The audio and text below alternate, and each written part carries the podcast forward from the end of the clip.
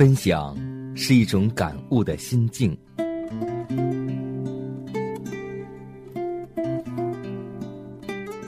分享是一种生活的信念。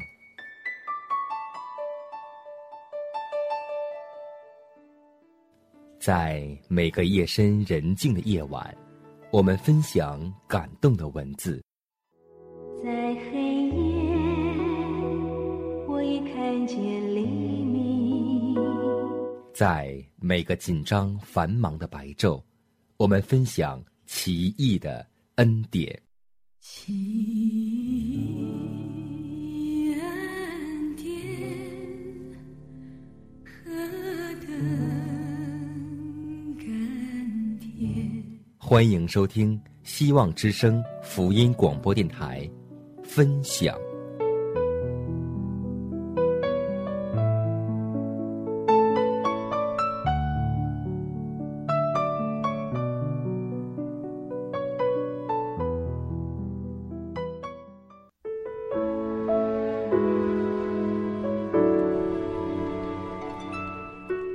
讲你的故事，感悟主的恩典。各位好，欢迎收听希望之声福音广播电台的节目，这里是分享，我是你的好朋友佳楠。可以说，在我们生命当中都会经历过很多事情，人生在世，经历很多波波折折。那么，我相信每一个人，或是每一个有信仰的弟兄姐妹，都经过在主里面死里复活的见证。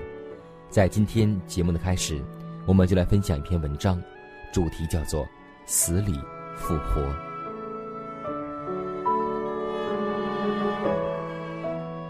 上帝的恩典使我能有气在口，有脉在身。回想往事，我是非常贪财的，为了钱，我不惜付上一切的时间、家庭、孩子以及生命的代价。每天心思意念都跟着钱转，将自己放在这个无底洞里。可以说，在生活当中，我是一个特别争强好胜的人。那么，当我在哀痛的时候，我不知道哪里能够得到安慰，还小心眼儿、爱生气。别人伤害我的时候，就愚昧的活在别人的阴影之下。有时因着别人的过错来惩罚自己，因着我自私、骄傲、自私、忧愁、困苦常伴随着我，日积月累，使我患上许多的疾病。一九九九年十一月七日，我大量吐血。到医院检查也不知是什么病，我信主的姐姐就为我祷告。当时医生为了救我的命，盲目的要动手术，但是血库有没有符合我 A B 型的血？家人就把我转送到哈尔滨第二医院，手术只用了两个半小时，却花了六千元钱。医生通知说，再要续钱，并做后事的准备。昨天有位病人病情和他一样。没抢救过来，丈夫和姐姐痛哭流泪，不断求医生用最好的药，并且在走廊里为我祷告。这时的我已经毫无知觉，心脏若时每分钟跳动三十几次。后来，血止住了，昏迷了十几个小时后睁开眼睛，家人闹过来说：“你好吓人呢！”但因为无法确诊。只好回家，两个月后肚子腹水。这次确诊为肝硬化腹水，导致门脉血管舒张，成串珍珠型血管划破了，肝脾肿大，必须进行切皮手术，各个器官才能够正常消化吸收。一旦再呕血，可能就无法抢救了。但是我没敢再做手术，又听人说吃中药能好。丈夫一共给我煮了三十八副中药，喝了九个月后又吐血了，四十公分的盆，我一下子吐了半盆多。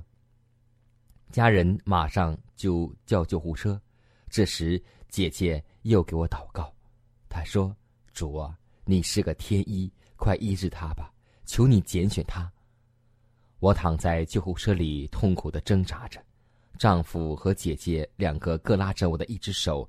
在去哈二院的路上，又遇到因车祸而堵车，只给我这救护车缓缓的让过一条小路。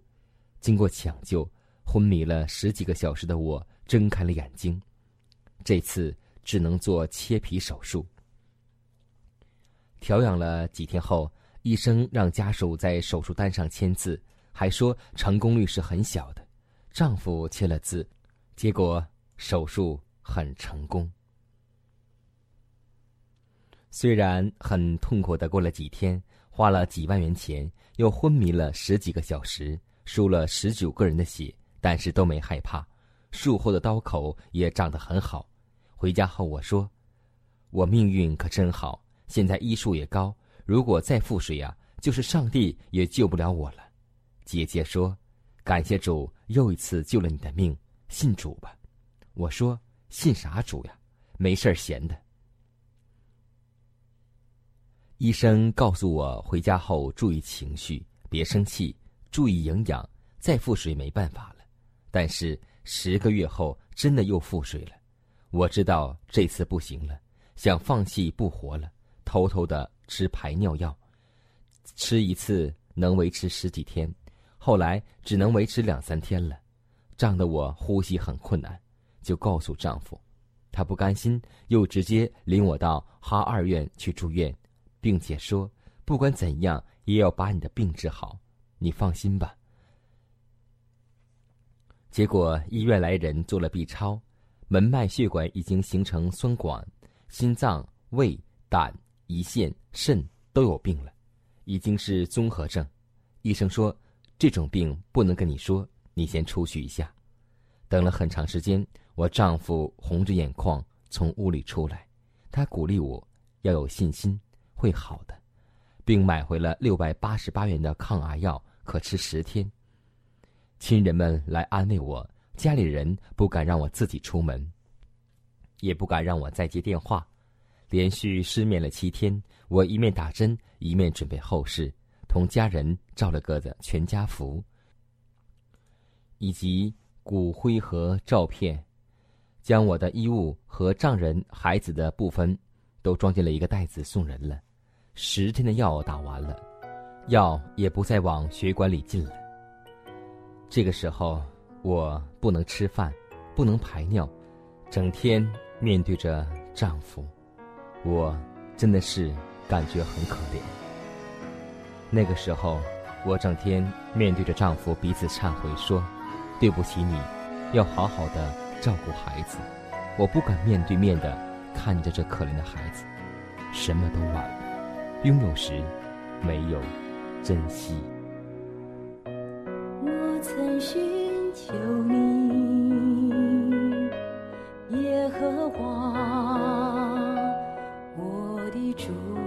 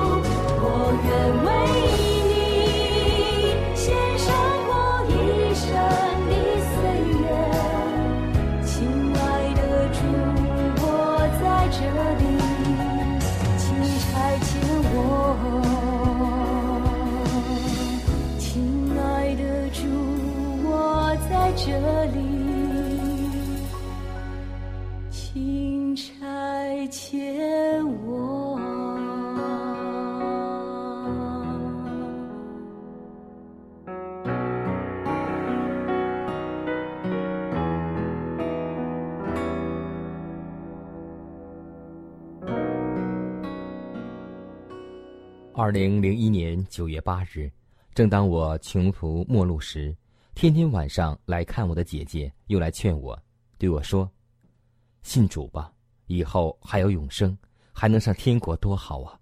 再说，反正你不是判死刑了吗？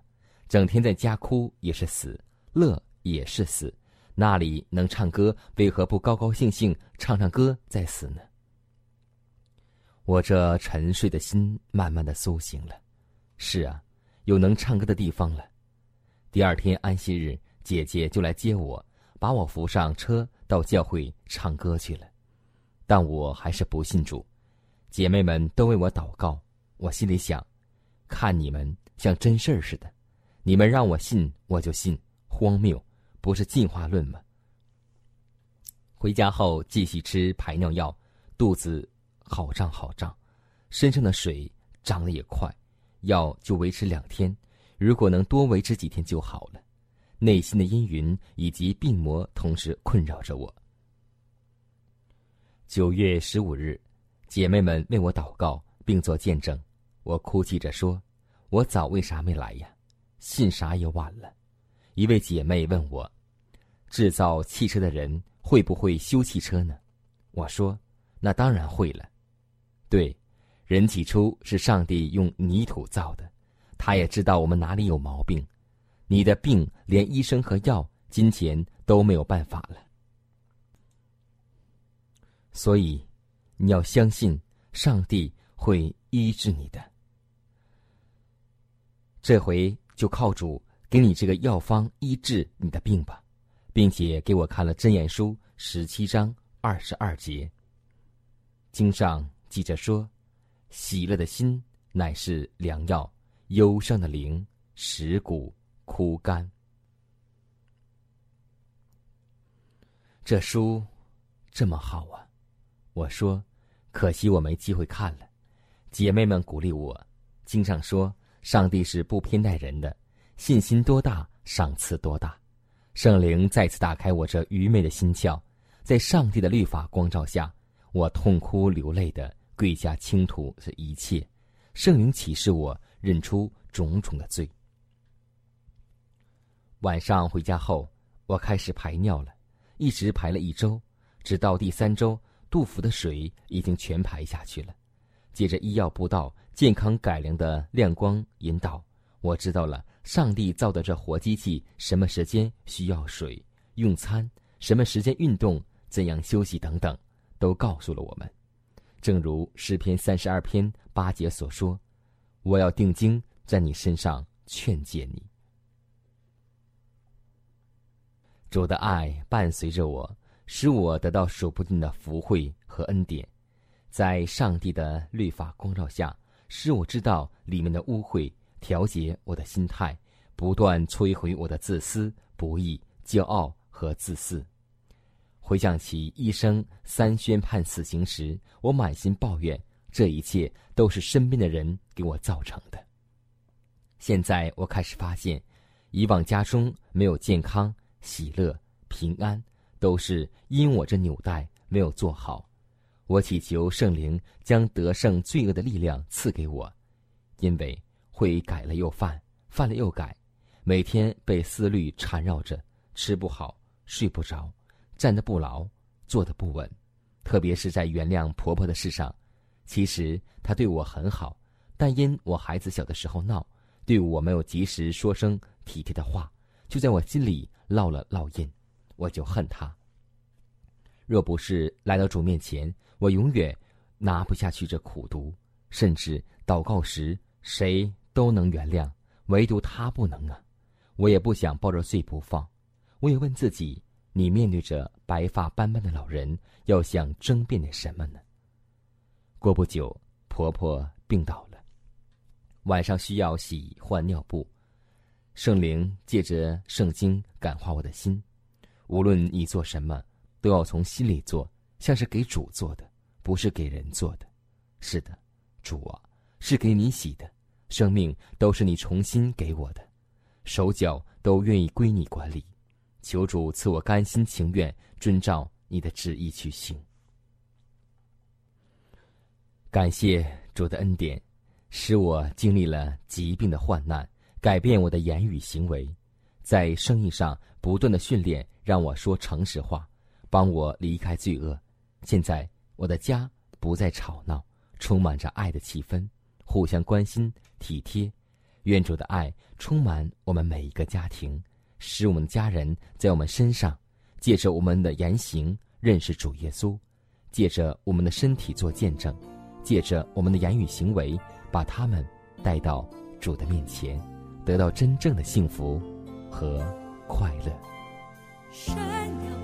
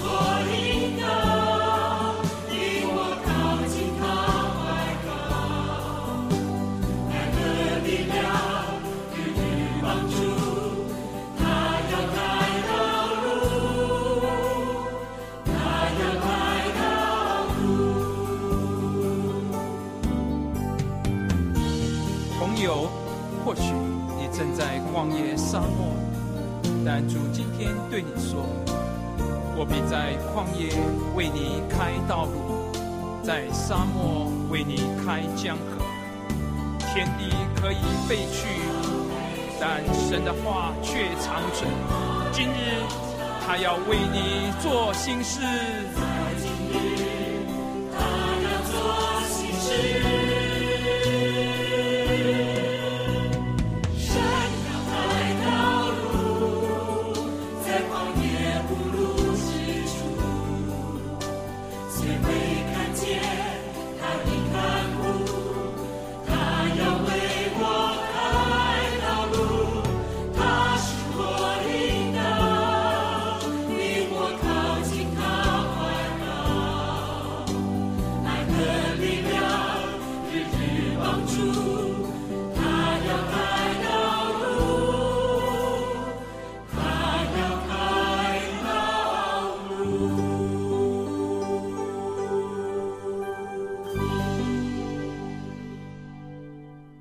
好下面的时间，我们继续来分享一篇来自十子集的小故事。故事的名字叫《会西洋图景》。西方大画师一日率众学生在野外画西洋的风景，看见一个学生专心一意的画房顶的瓦片，于是对他说：“你若在房顶上多下功夫，就再没有机会画好西洋的风景了。”教会的工作为向万民普及救恩，倘若在一些不足轻重的事上多花功夫，今天组织某机构，明天召开某会议，就在这阵忙碌中失去了许多传福音的宝贵机会。所以加拉太书就这样说：有了机会，就当向众人行善。祝你的生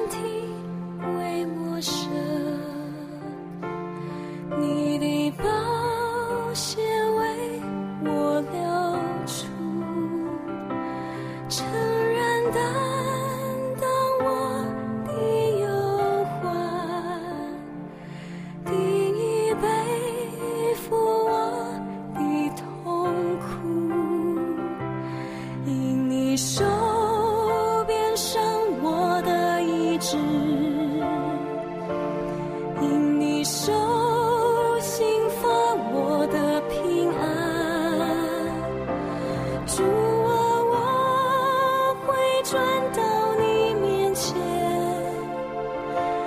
我要记